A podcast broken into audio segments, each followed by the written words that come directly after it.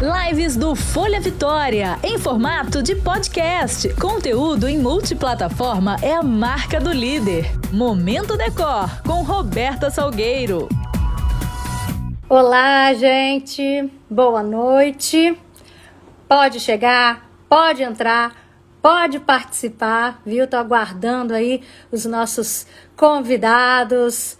Tô vendo que já tem gente na área, a Natália, a Ângela Rangel. Esse é um momento feito especialmente para os apaixonados por arquitetura, design, decoração, paisagismo. Esse é o nosso momento decor, viu? E olha, pode pegar já a setinha que tá aqui, disparar para os amigos, dispara para a família, porque a live de hoje promete. Eu tenho motivos para estar tá nervosa, viu? Confesso para vocês que hoje eu tô tremendo na base.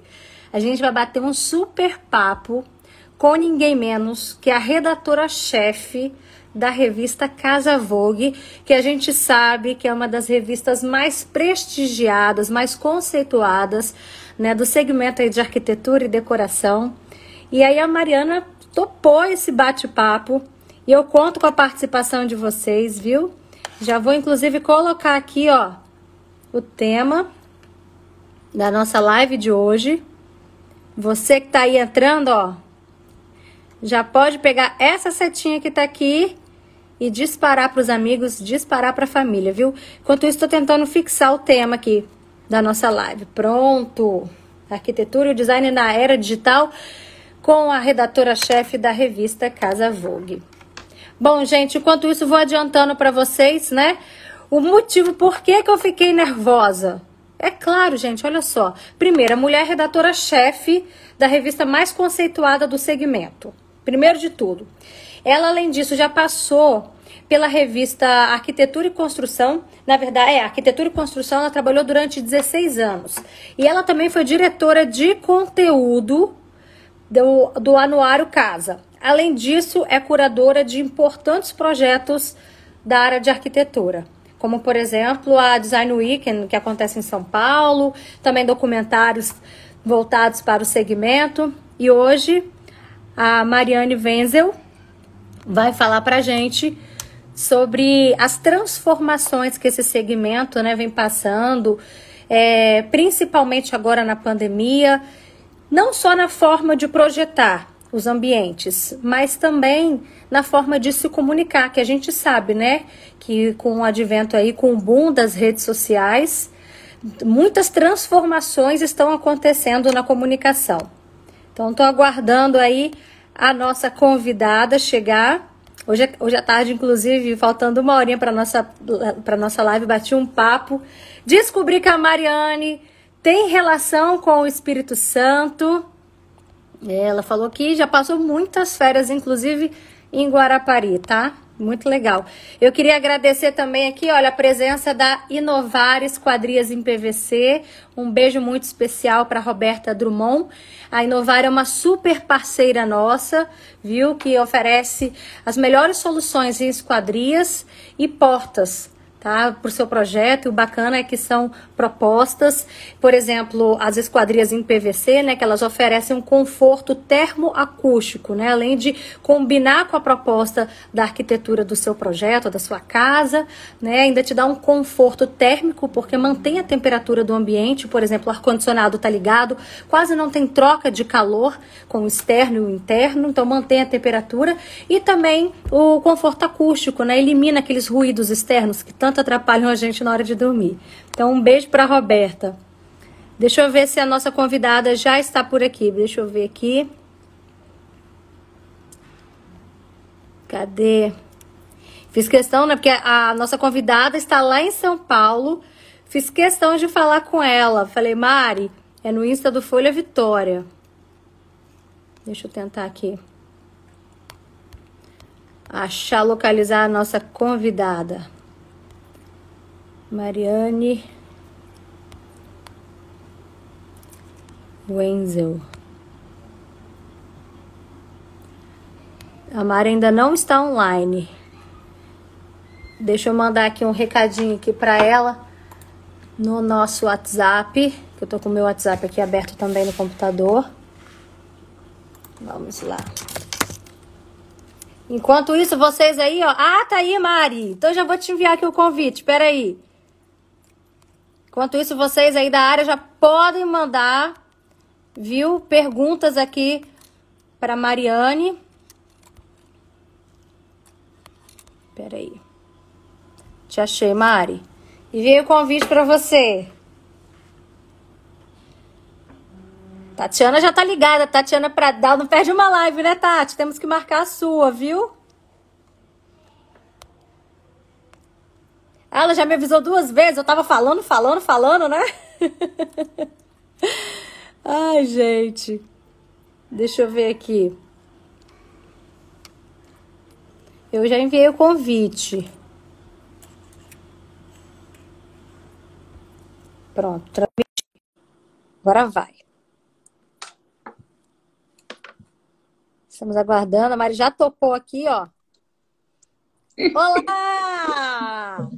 Tudo bem? Gente, assim, eu desesperada. Eu falei, sou super pontual, o pessoal vai achar que eu me atrasei, que coisa chata.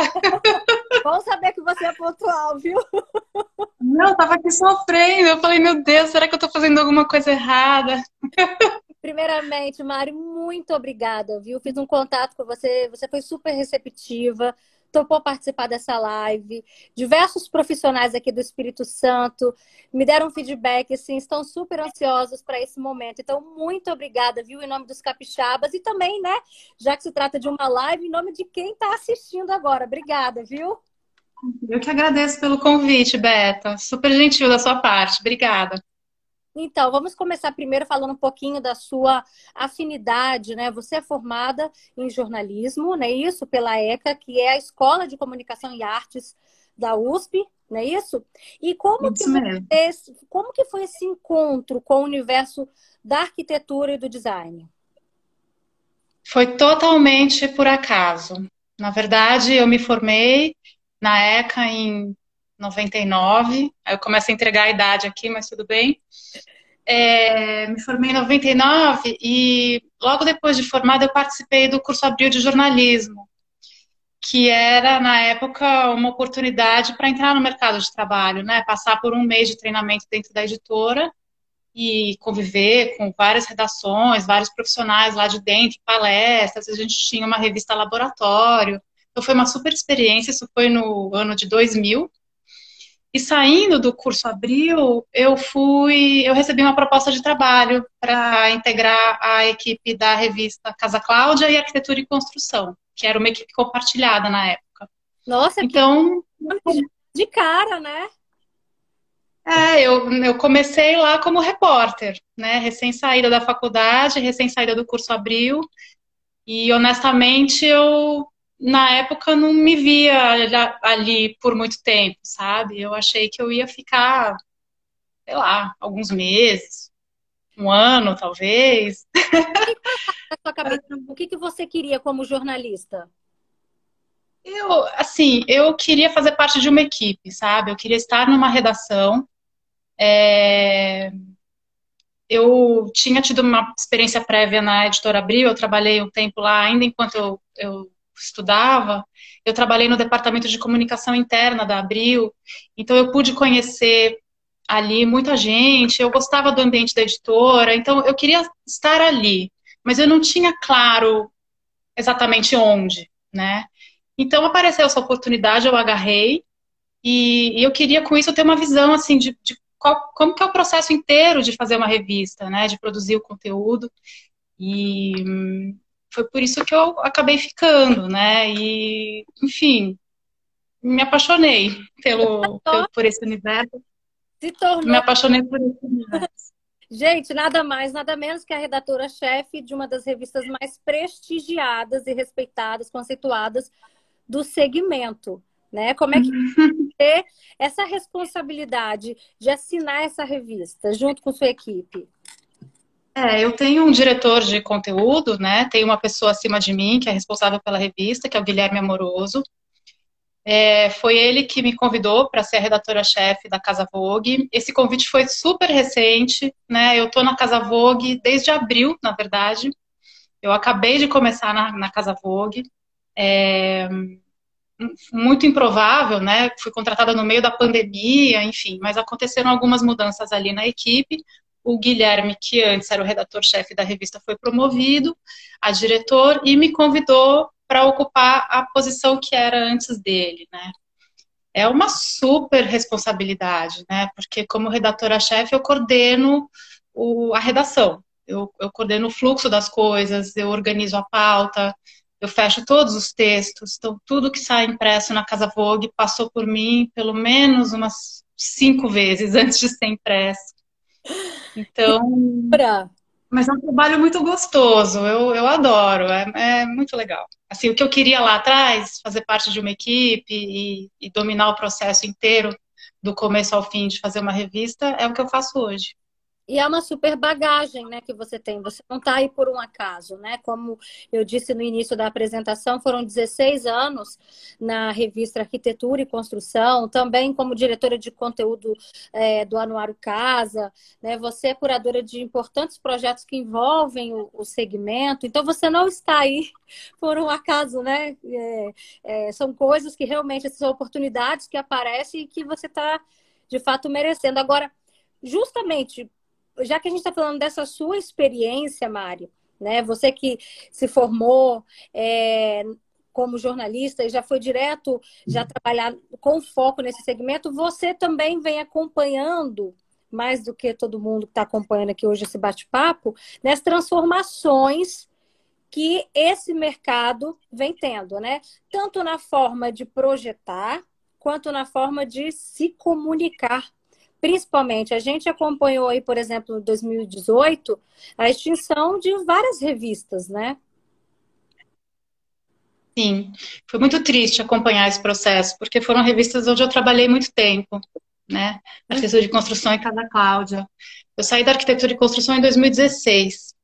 É, já estava mudando muito e eu acho que esse processo ainda está em curso, né, Beta? Eu acho que ainda é um mistério. Eu acompanho tudo isso assim com um misto de interesse, curiosidade, né, obrigação profissional, claro, porque estou imersa, e muita ansiedade também, porque é, a comunicação é, para quem faz, né, para quem é produtor de conteúdo profissional, ela está mudando muito e esse modelo de negócio ainda não não está estabelecido, né? Como é que esses veículos vão continuar se mantendo, né? A gente continua, na verdade, com uma fórmula ainda tradicional, clássica, né, de receita, que é a receita publicitária, né? Uhum. Mas tudo isso está mudando, porque as marcas estão descobrindo novas formas de se comunicar com seus potenciais clientes.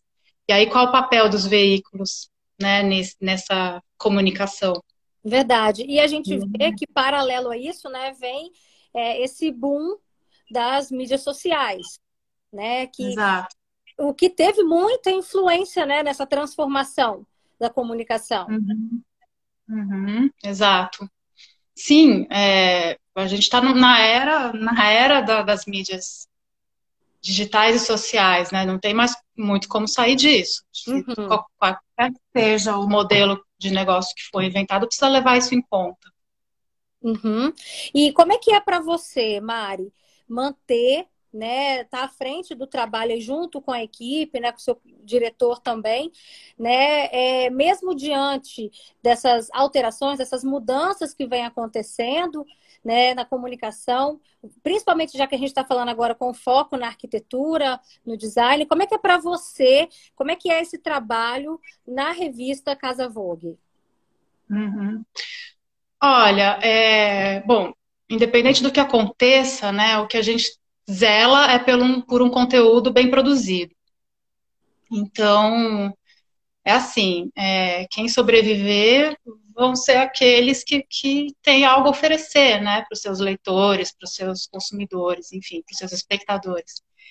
E eu quero crer que a gente está caminhando em passos bem, bem firmes nessa direção, sabe, de, de seguir investindo no conteúdo bem produzido, bem apurado, com relevância, sabe? Eu acho que é isso. A palavra-chave, na verdade, é essa, assim, é buscar a relevância da marca, né? Já não é mais a revista, mas é a, é a plataforma Casa Vogue. Então, é, a gente, além da, da revista, né, que é mensal, a gente está muito forte, né, nas redes sociais, no site. A, a Casa Vogue tem feito mentorias online muito interessantes. Eu recomendo a todos da, da área, assim, darem uma olhada no perfil da Casa Vogue no Instagram, a gente divulga a programação.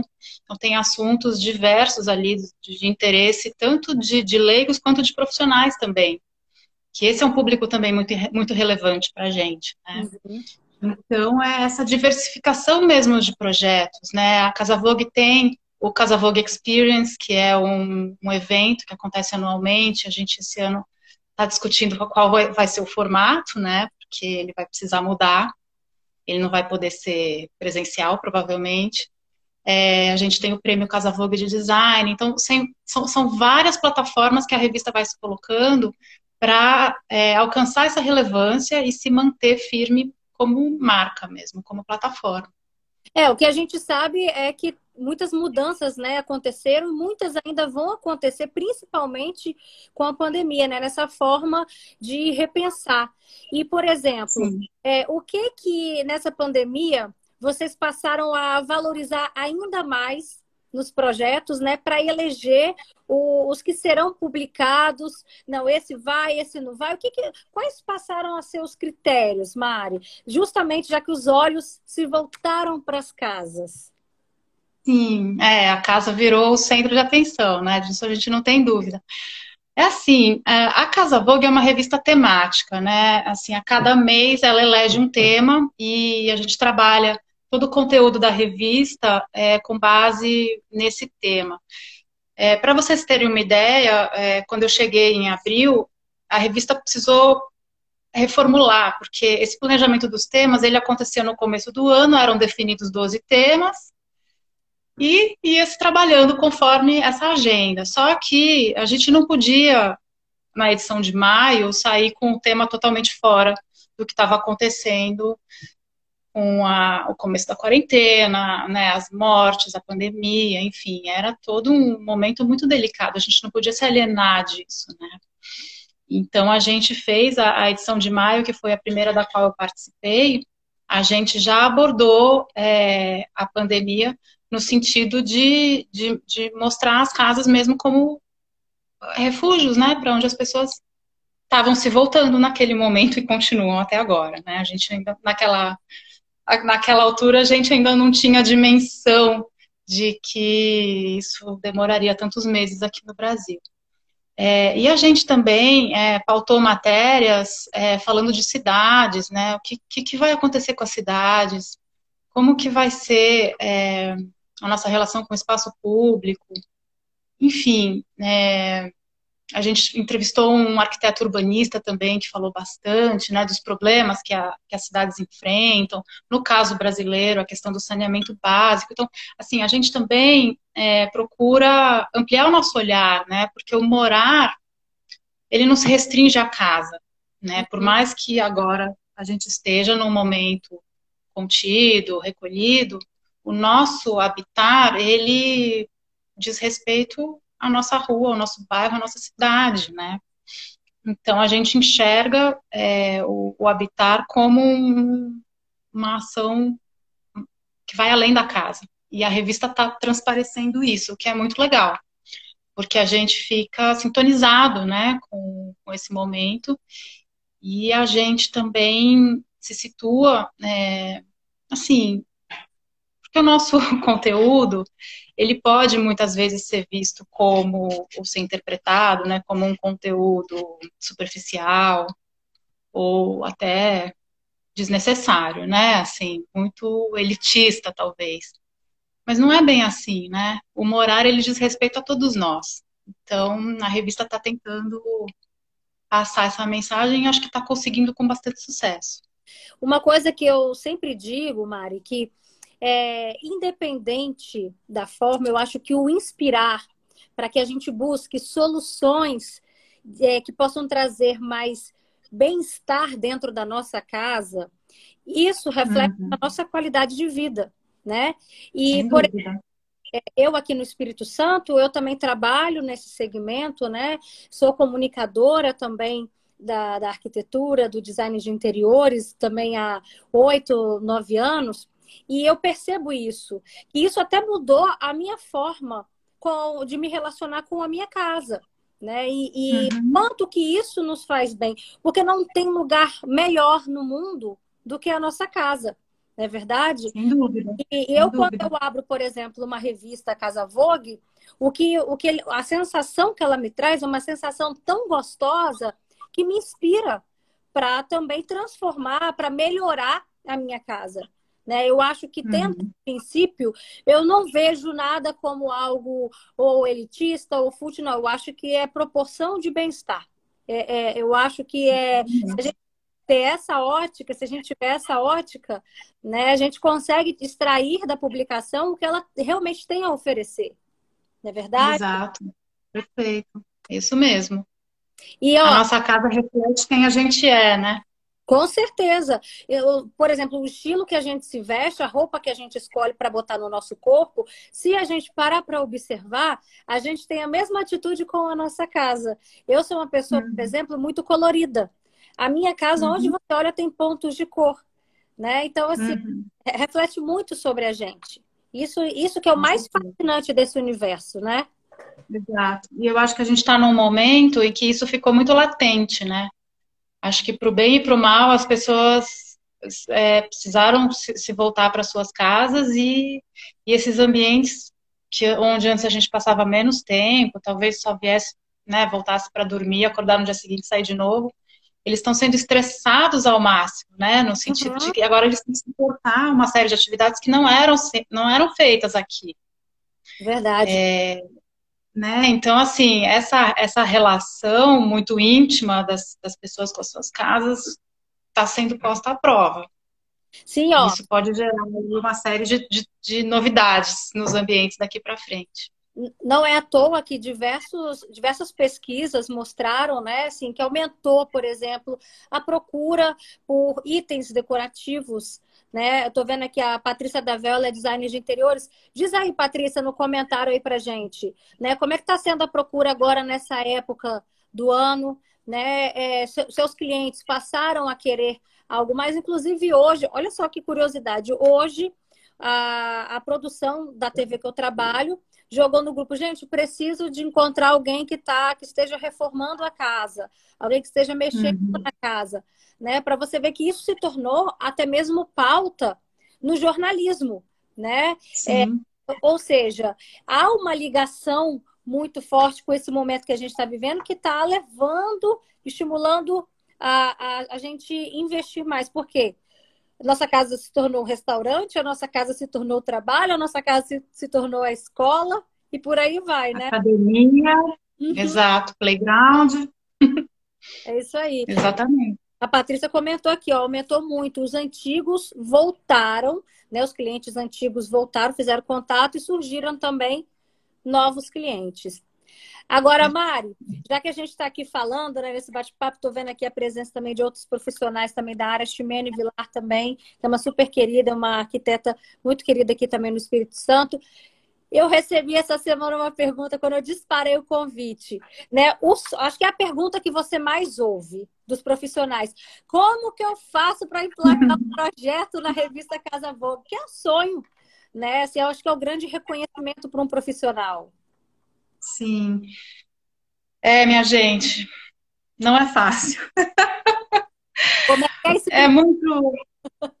É, a, gente tem um jeito muito peculiar de trabalhar, porque, primeiro, né, a gente tem essa questão temática. Então, os projetos, a, além dos critérios que a gente sempre leva em conta, posso falar um pouquinho daqui a pouco, eles ainda precisam estar alinhados com o tema que a gente previu para a edição. Então, por exemplo, a edição que está na banca agora, acabou de chegar, a edição de agosto, o tema dela é origens. Então, a gente tem uma casa, a capa é uma casa caipira, é uma casa do século XIX, é, aqui no interior de São Paulo, uma casa, antiga casa de fazenda, que foi restaurada, enfim estilo colonial, foi restaurada por um casal de arquitetos, ganhou um anexo contemporâneo. Então, enfim, ela fala das origens né, da nossa arquitetura. E as demais casas que a gente está publicando nessa edição de certa forma, também falam sobre esse tema.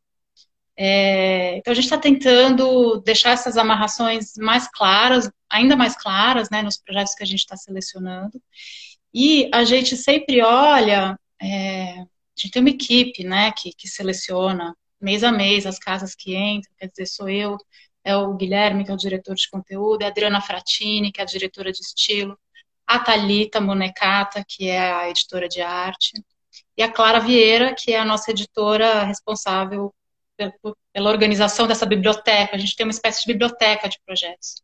A gente alimenta e vai consultando é, para extrair dali o, os projetos que a gente precisa para determinada edição. É, e, enfim, além da afinidade com o tema definido para aquele mês, a gente sempre olha alguns critérios que são para a gente, assim, a gente não abre mão, né? Que são é, a valorização do design autoral, isso para a Casa Vogue é muito importante.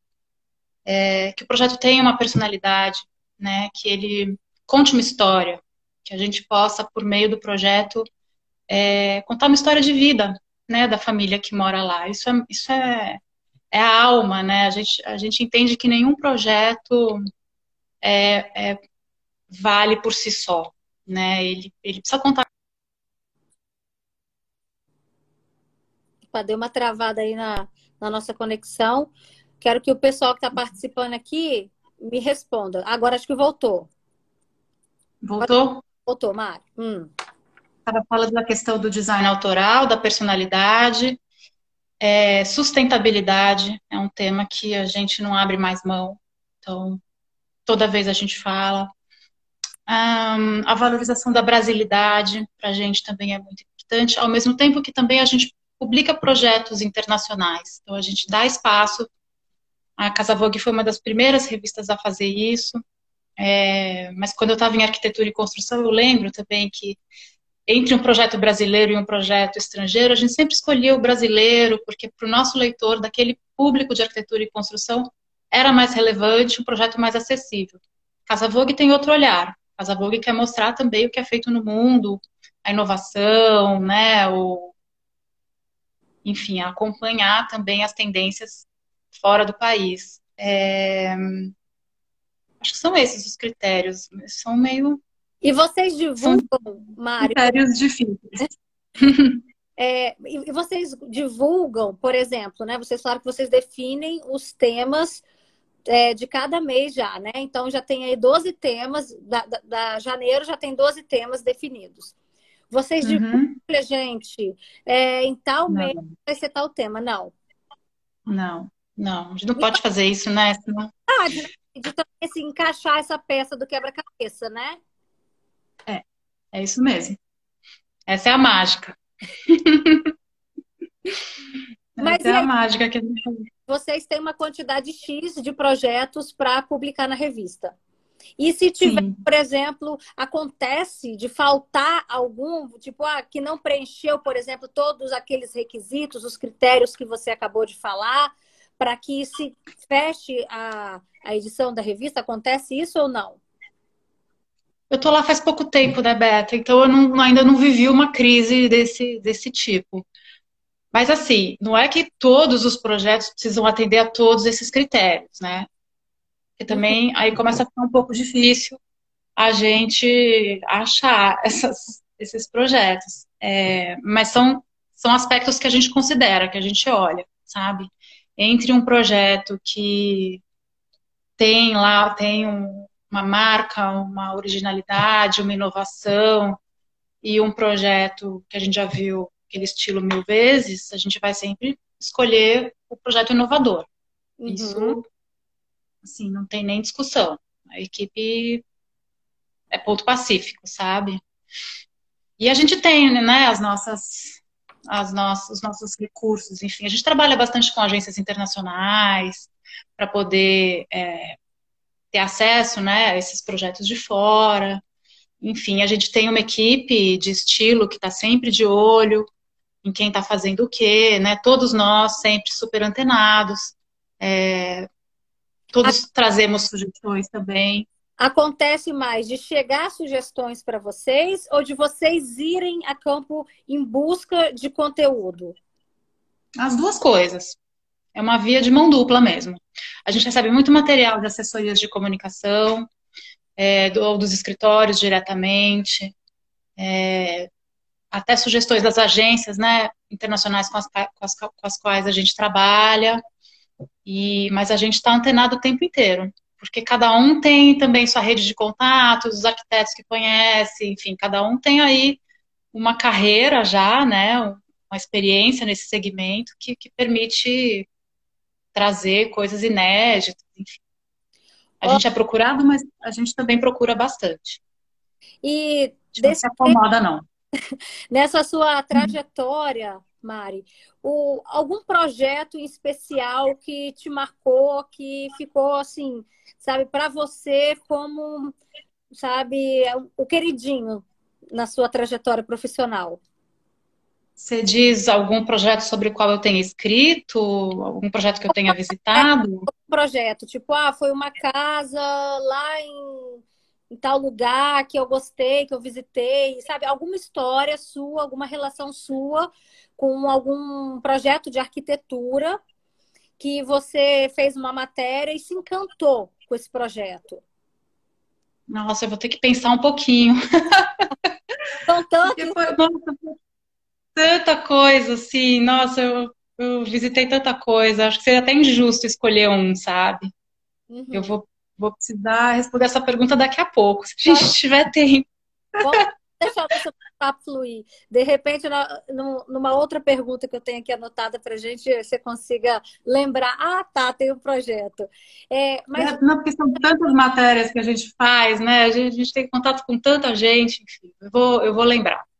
E é interessante que, às vezes, é, a história da família, né, que eu sempre vejo, que a, a linha editorial da Casa Vogue, né, sempre não só falar da arquitetura, mas falar de quem mora ali, a história da família Sim. é envolvente também, né? Tem isso. Sem dúvida. Né? Claro. É claro que às vezes, né, as pessoas, os donos das casas não querem aparecer, não querem dar entrevista. Isso é muito chato quando acontece. A gente fica triste, porque é, dá todo um tempero diferente, né, para a reportagem. Humaniza. Uhum. Né? Exatamente. Exatamente. Agora, Mari, já que a gente já tocou nesse assunto da pandemia, né? Uhum. É, como a gente mesma já disse, que os olhares se voltaram para as residências, o que, que você acredita que a pandemia veio trazer de tendência? O que, que ela vai deixar de tendência? Porque, como a gente sabe, né, as tendências elas surgem através de estudos baseados em comportamentos, né? Muitas das tendências. Uhum. É, o que, que você acredita que a, a pandemia vai deixar aí é, de tendência na arquitetura e no design de interiores? É, a gente já andou investigando isso, a gente já até já publicou algumas pautas sobre isso, né? É, existem é, movimentos já que estão sendo constatados até pelo mercado imobiliário, né? Do tipo de imóvel que as pessoas agora estão buscando. É, então, por exemplo, aumentou muito a busca por casas em condomínio, é, por apartamentos com varanda. E agora estou falando de São Paulo, né? Por, por imóveis fora, fora da cidade, nos condomínios próximos, nos arredores. Então, existe aí um movimento, antes de tudo, maior, que é assim, as pessoas estão repensando onde é que elas querem viver daqui para frente não é nem assim onde elas vivem atualmente, né? Elas estão até, até extrapolando um pouco esse raciocínio para assim, será que eu quero viver em São Paulo mesmo, ou em Vitória? Será que eu quero ir para um lugar menor, mais sossegado, agora que o trabalho remoto é uma realidade, né? Mas pensando na casa, é, o que a gente já conversou muito com arquitetos e já constatou é que a, a tal da antes onipresente integração está sendo colocada em xeque, né? Quer dizer, as pessoas. Eu não tenho esse problema porque eu moro sozinha, mas quem não mora sozinho já percebeu que é muito difícil conviver em ambientes integrados 100% do tempo. 100% das atividades, 100% do tempo, num ambiente 100% integrado, não dá, né? Então, acho que algumas paredinhas aí vão precisar ser reerguidas em prol de uma convivência familiar mais pacífica. Né? Seria até então, um pouco o contrário né, do que estava acontecendo, né? Que a integração estava dominando os projetos. Exato, é isso mesmo. Então, até a, a gente ouviu a, a arquiteta Fernanda Marques falou sobre isso, né? Ela falou, não dá, a gente está vendo que não é mais, não é mais assim, né? Então, como é que vai ser? Se a gente quer a integração é, num projeto arquitetônico, ela é muito importante, mas ela vai ter que ser recalibrada, né? Como é que ela pode ser recalibrada, é, continuar atendendo às necessidades de convívio, né? Os ambientes de convívio que são muito importantes, como é que vai conciliar isso com a necessidade agora também que a gente está vendo de, de ter é, mais privacidade para as atividades profissionais e acadêmicas, né, estudantis, das crianças. É, tem que repensar um pouquinho, né, e na verdade, assim, o que eu acho que vai acabar acontecendo é uma isso vai ser redimensionado, né, e hum, talvez a gente recaia de novo na, na, questão dos espaços flexíveis de verdade, sabe? Não flexíveis para inglês ver, flexíveis mesmo, assim, com recursos que a gente possa acionar quando necessários para proporcionar mais ou menos privacidade dependendo da necessidade. Uhum. Então, quem fala sobre isso muito é o Guto Requena, né? Aqui de São Paulo, vocês devem conhecer, um arquiteto muito querido e que pensa muito sobre esses modos de morar. Sempre foi a pesquisa dele. E, e ele hum. falou sobre isso com a gente, foi muito interessante. E é, e é isso, né? Assim, a gente vê que vai, é, como eu disse anteriormente, vai na contramão, né? A gente teve que voltar ou então ir além agora, é, porque até poucos dias a gente estava querendo integrar tudo. E aí, se a uhum. gente tem um home office em casa, é, a gente já precisa também de um pouco mais de silêncio para que a gente se concentre naquela atividade, né? Se a criança também precisa de um cantinho para estudar, ela também não pode estar em meio aos brinquedos para ela estudar, né? Então, volta naquela história. A Patrícia, da Vel, mais uma vez participando aqui com a gente, ela falou exatamente espaços funcionais individuais. Área para trabalho, estudo, com privacidade para cada morador da casa, né? Isso. E... e aí, como é que isso vai conversar com, com a, o espaço disponível, né? Aí são outros 500. E aí, aí é um mistério para usar uma equação que é para os arquitetos resolverem, porque nem sempre a gente pode bancar todo o espaço que a gente precisa, né? Uhum. Então. É aquela história, né? É, ah, tá integrado, mas criar soluções que ao mesmo tempo é, permita com que se isole aquela aquela área, né? A gente vai começar a ver muitas criações em torno disso. Exato, exato. Né? É Você... a flexibilidade de fato, né? Não só na teoria do discurso. Uhum. É, recursos que realmente funcionem para a gente configurar os espaços de uma outra forma, de acordo com o que a gente precisa no momento, né? A Ana De Angelo, que também é uma designer aqui do Espírito Santo, ela está falando, em função da pandemia surpresa, tivemos que nos ajeitar de maneira embolada, né? Mas claro que existem espaços que precisamos deles mais reservados. Então, isso voltará, né? A Ximene está aqui uhum. falando também soluções inteligentes. É, o que, que você também acredita, já que a Ana falou aí de voltar, né?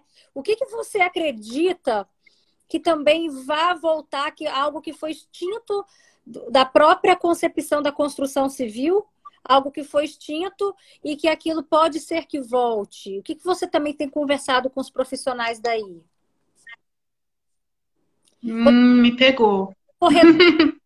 É, antigamente, os imóveis de, de, antigamente, a gente via né, no corredor de entrada, né, abria a porta da sala, existia um corredor. E ali, às vezes, poderia caber hoje, né? Se fosse hoje, uma sapateira para você deixar o calçado, né? Um, ah, sim. um apoio. Então, assim, é igual a história da, da, do, de uma casa, de um apartamento que tem três quartos, e aí, por exemplo, o, o, o quarto que era da secretária foi extinto.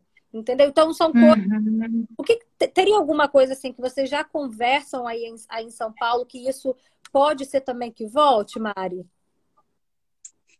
Olha, nesse sentido, não lembro de alguém ter, ter, ter apontado, não. Mas essa questão que você falou, é, o ritual de chegada nas casas está muito diferente, né? uhum. né? Então, assim, um lugar para você o hall, né? Eu não, eu não, eu, quando eu reformei meu apartamento, eu não tenho mais o hall de entrada, graças a Deus, porque eram duas paredes que, que confinavam aqui a minha entrada, era uma coisa horrorosa.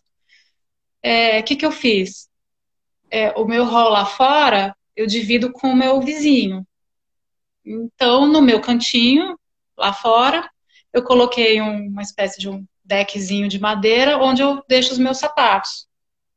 Hum. É, eu já ocupava esse hall antes, porque eu, eu, eu, gosto, né? Enfim, então já, já tenho umas obrinhas de arte lá fora, já tenho um móvelzinho com uma plantinha, não sei o quê. E agora ele incorporou esse uso dessa sapateira improvisada. É, eu não sei, eu acho que é, essa entrada pela área de serviço que eu não tenho, eu não tenho aqui no meu apartamento, talvez ela volte a fazer sentido, né, em alguns imóveis. É, mas eu não sei se é isso, sabe? É, não sei se é por aí, porque isso na verdade é um passo, é um passo para trás mesmo, né? Essa coisa de entrada de serviço, entrada social, já, já deveria estar ultrapassada, né, Beto? Assim, é, eu acho que passa mais é, é, como a gente lida com esse momento e, enfim, com o nosso vizinho, com o nosso condomínio, como é que a gente negocia o uso do espaço comum lá fora. Eu confesso que eu ando um pouco incomodada com os meus vizinhos, porque eles largam os sapatos de qualquer jeito ali no hall. Mas eu vou falar o quê? Sabe? Falar, ai, gente, alinha, por favor, aí os seus tênis, que tá feio. tá fazendo isso. Eu tento dar um exemplo, assim, deixando bonitinho e tal, mas não sei se Quem rolou. Sabe aí para os profissionais começarem a oferecer né, para as construtoras ou então para os condomínios, né? E uma forma aí, gente, de, de, de continuar no trabalho, continuar na ativa, é oferecer projetos, de repente, para essas áreas em comum, né? Tá Sim, as áreas, as áreas compartilhadas é, desses novos empreendimentos, né? Por exemplo, tem, tem muitos com lavanderias coletivas ou espaços de trabalho, né, coworkings mesmo dentro do, do empreendimento. Tudo isso talvez precise ser repensado, né, no uso no, do projeto e, e, no uso, né, considerando também é, a necessidade de, de mais distanciamento, porque isso parece que vai ser meio recorrente daqui para frente, né? É o que de tempos é em tempos. É o que, é já se diz, né? É, assim, infelizmente infelizmente. Então, olha. Vamos precisar incorporar isso sim. Uhum. Olha só, gente, é, a, olha que interessante. Agora a gente volta no nosso assunto um pouco mais para falar sobre a Mari. Ela já participou também da curadoria do documentário, de uma série documental do YouTube, né, que foi o arc.doc, muitos profissionais aí devem conhecer. E o que chamou atenção quando eu estava pesquisando sobre isso é que nessa curadoria né, dentre os projetos que estavam valorizando o, o tema dessa série, desse primeiro episódio, foi a utilização do alumínio. E dentro dessa curadoria da Mari, olha só o que estava, gente, o aeroporto de Vitória. Fala pra gente, Mari, o que, que te chamou a atenção né, nesse novo aeroporto que, para nós capixabas, inclusive, foi até um grande presente depois de uma novela saiu esse aeroporto. O que, que te fez eleger esse nosso espaço? É, então, o meu papel nesse, nesse documentário que está no YouTube é, é, um, é um episódio do arc.doc, né, que foi um projeto do qual eu participei é, como curador, ou seja, eu, eu fazia a pesquisa dos projetos que iam ser mostrados a cada episódio. Esse episódio, ele teve o patrocínio de um fabricante de painéis de alumínio composto, que, que é esse material que compõe a fachada, esse painel na fachada do aeroporto de Vitória. E, foi, eu vi esse, esse projeto no portfólio do fabricante, e só que ele não estava identificado quem eram os autores. Mas eu conhecia, porque é um escritório aqui de São Paulo, é, com quem eu tenho contato, e eu reconhecia que o, que o projeto era deles, e hum, fui, fui conversar com eles, enfim, quando eles contaram mais sobre o projeto, aí sim eu tive certeza que ele estava adequado mesmo para o nosso documentário. Esse escritório foi o mesmo também que fez o aeroporto de Confins, em Belo Horizonte, que também usa esse material. E aí, no caso do aeroporto de Vitória, né, é muito legal isso, é muito interessante essa solução que eles fizeram com essa cor na fachada, né, em vez de, de pintar ou fazer uma outra coisa, eles elegeram esse material que é ultra resistente. Né, então, o aeroporto precisa realmente escolher é, soluções e materiais de altíssima durabilidade, né, é um, é um ambiente estressado ao máximo mesmo. Uhum. E esse painel, ele, ele ali na chegada, né, ele dá uma, ele conversa com a cidade, assim, ele dá uma escala agradável. Enfim, ele cria uma comunicação visual entre o, o aeroporto e, e quem está passando. Então, é, foi uma, uma solução muito feliz, né, considerando o uso desse material que era o nosso foco.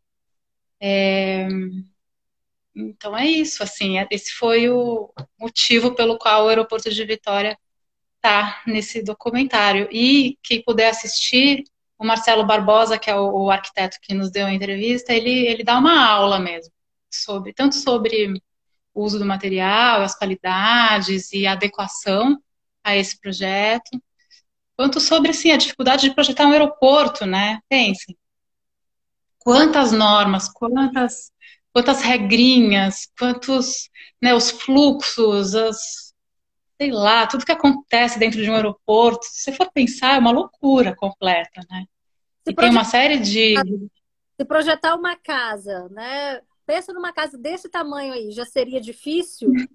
Você imagina, então, pensar numa estrutura mesmo de, de um aeroporto com fluxo Exato passageiros, né? Pensando também no conforto, pensando no novo também, né? E querendo ou não, questão de visitas, que você falou para mim que já desembarcou muito aqui, né? Daqui a pouquinho você Sim. vai contar dessa Sim. relação com o nosso estado. É, como eu disse, né, você participou da curadoria desse, dessa série documental, né, desse episódio especial, né? E você também uhum. participou da curadoria da Design Weekend, né, em São Paulo. Como é que é Sim, ano passado. Como é que é essa responsabilidade de sair um pouco da redação, né, ter essa curadoria, né, uhum. de, de, eleger, que, querendo ou não, você também já faz isso, né, na revista, essa é, eleger isso. Como é que é essa responsabilidade? Isso que eu ia te falar, é, para um jornalista não é, não é nenhum drama, né? Você receber essa responsabilidade de fazer uma curadoria, porque a gente está muito acostumado a fazer escolhas, né, do que a gente vai publicar ou não. Então, com a curadoria é a mesma coisa, você fazer escolhas de acordo com o tema do projeto em que você está envolvido. Então, foram experiências muito legais. Eu nunca tinha feito curadoria antes e gostei muito das experiências. É, eu acho que acrescenta demais assim ao nosso repertório, enfim, a nossa nosso Isso leque, né, de possibilidades como jornalista. E que você vai afinando isso com o tempo, né? Isso é bagagem mesmo, né? É uma sim, sim. Você só consegue fazer isso com a bagagem. Exato. Não, então, é, precisa tanta bagagem que, que a hora que, né, a ponto de você pegar o portfólio de um fabricante de painel de alumínio e, e, saber reconhecer quem fez o projeto X que te interessou, porque eles não sabiam dizer. É uma loucura. Eles não sabiam dizer quem era o arquiteto. Entendi. Que sorte que eu sabia, né? Senão a gente, sei lá, Como gente... ter uma dificuldade enorme. E aqui, ó, esse é um projeto, por exemplo, do, do, barco, do Baco Arquitetos, né? Arquitetos Baco. Baco. Baco Arqu... Barbosa Cobut. Uhum. Agora, nessa sua trajetória, Mário, né, nessas suas experiências, é, você já chegou a pensar em de repente ingressar de vez nesse universo da arquitetura, em se tornar uma profissional? De jeito nenhum, eu não sei desenhar. Nunca soube. Tem a menor condição. É. Não tenho, não, não, não. É maluco, né? Porque eu aprendi muito sobre arquitetura. Bom, eu tô há 20 anos nessa área, né? Então, assim, eu comecei como repórter, então, né, é, eu tive a sorte de entrevistar arquitetos muito legais e professores, sabe, que, que tinham toda a paciência de explicar os conceitos de um projeto, trazer é, elementos históricos quando, quando era o caso, né, as referências, enfim, às vezes citava alguma coisa na entrevista e inexperiente, assim, tinha um pouco de vergonha de perguntar, mas depois ia atrás para saber do que, que ele tinha falado. Então eu fui aprendendo muito assim e, e fui também fazendo cursos, eu fiz alguns cursos fora. Enfim, eu fui me especializando mesmo, mas com esse, com esse conhecimento que eu fui juntando, assim, trabalho prático, com alguns cursos que eu fui, enfim, colecionando aí no, no, meu currículo e mas, mas assim exercer arquitetura não tem a menor condição a menor condição. Acontece de você ter colegas que te pedem dicas de arquitetura. Ah como é que eu faço aqui? Comigo acontece com você acontece o tempo inteiro, o tempo inteiro. Eu tenho até medo de falar, porque, na verdade, assim, a dica que eu sempre dou é assim, vai reformar, Contrata um arquiteto. Pelo amor de Deus, não reforme, não faça nada. Esse é o cara que vai te ajudar. Assim. Eu posso, sei lá, talvez te indicar alguns nomes. Não, é, é a mesma postura que eu tenho.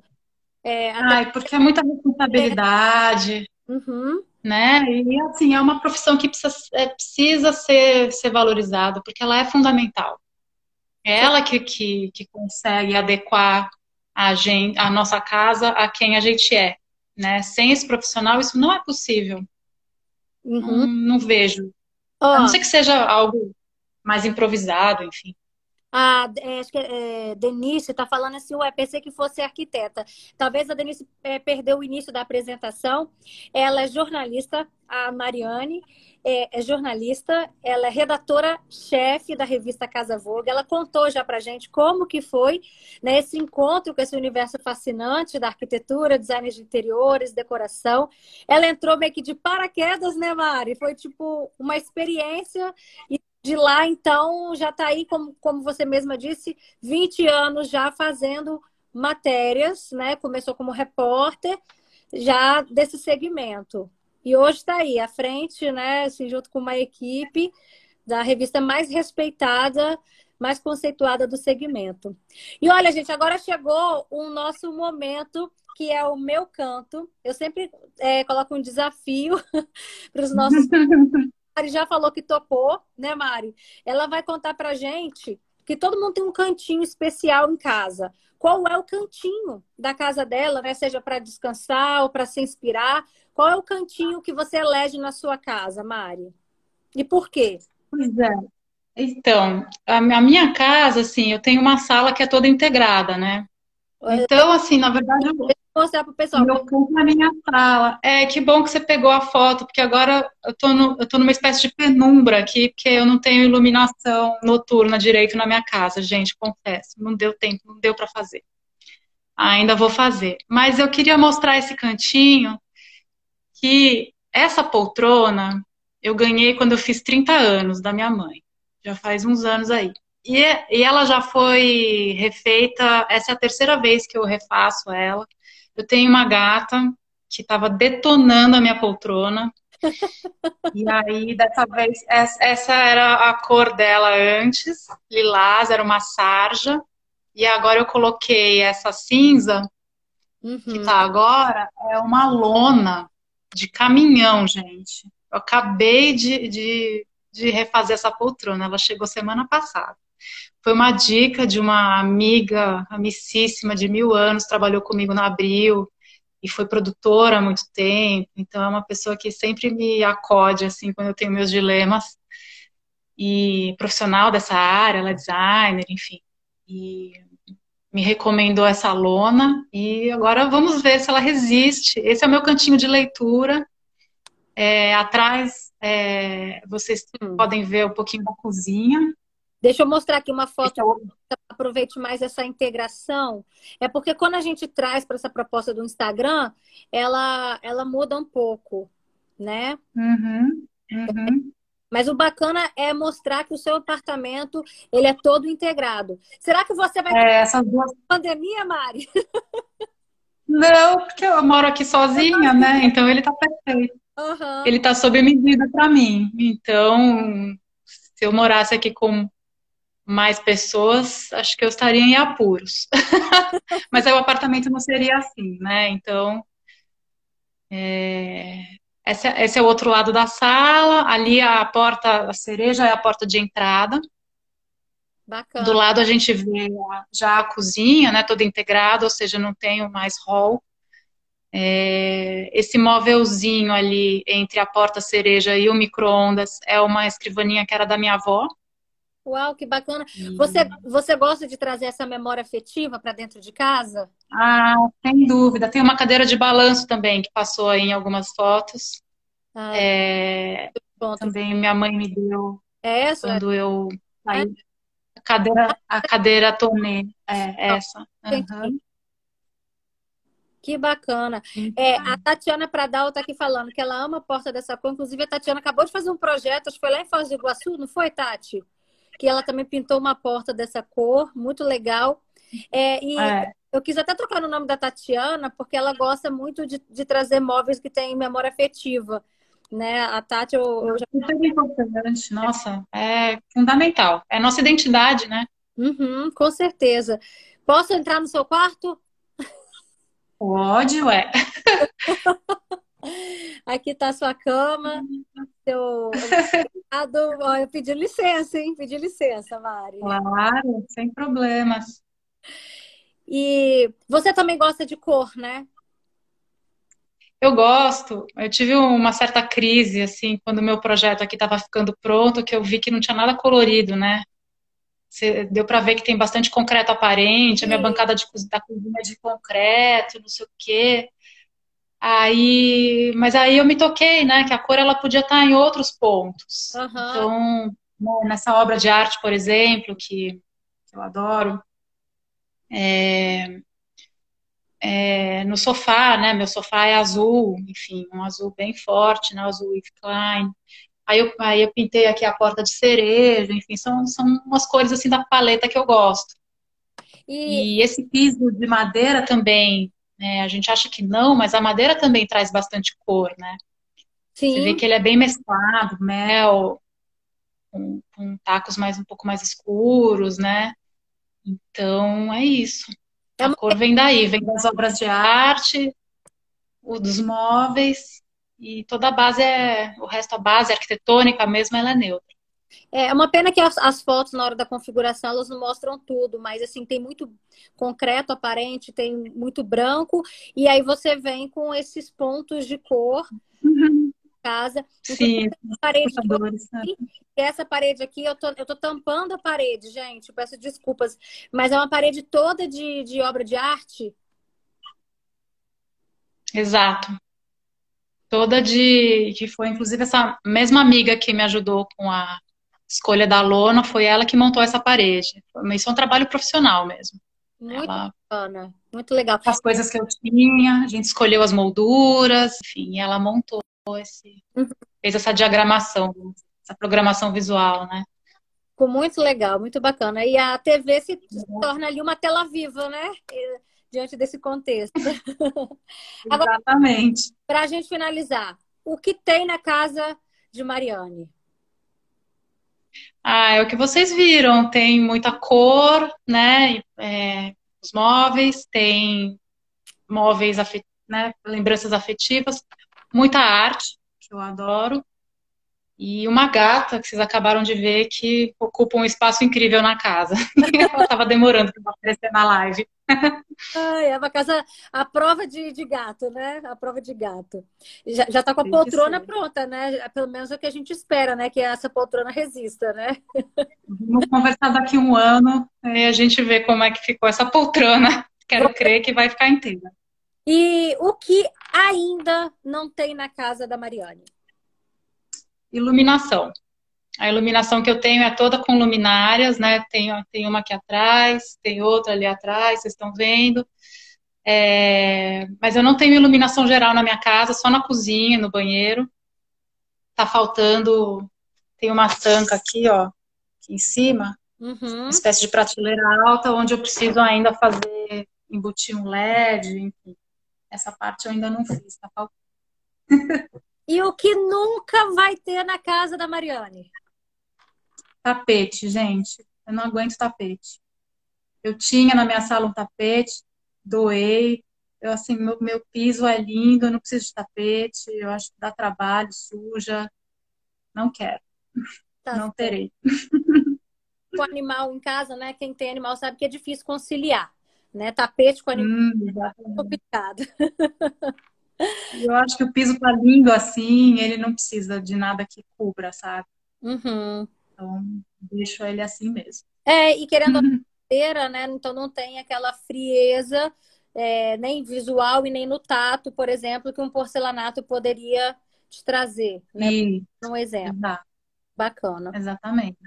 Uhum. E para encerrar, né? A gente já te perguntou sobre isso, né? Que é o sonho dos profissionais e tal, mas quem quiser, né, falar assim, ah, eu, eu é, o, próprio profissional, ele também faz uma curadoria dos projetos dele, né?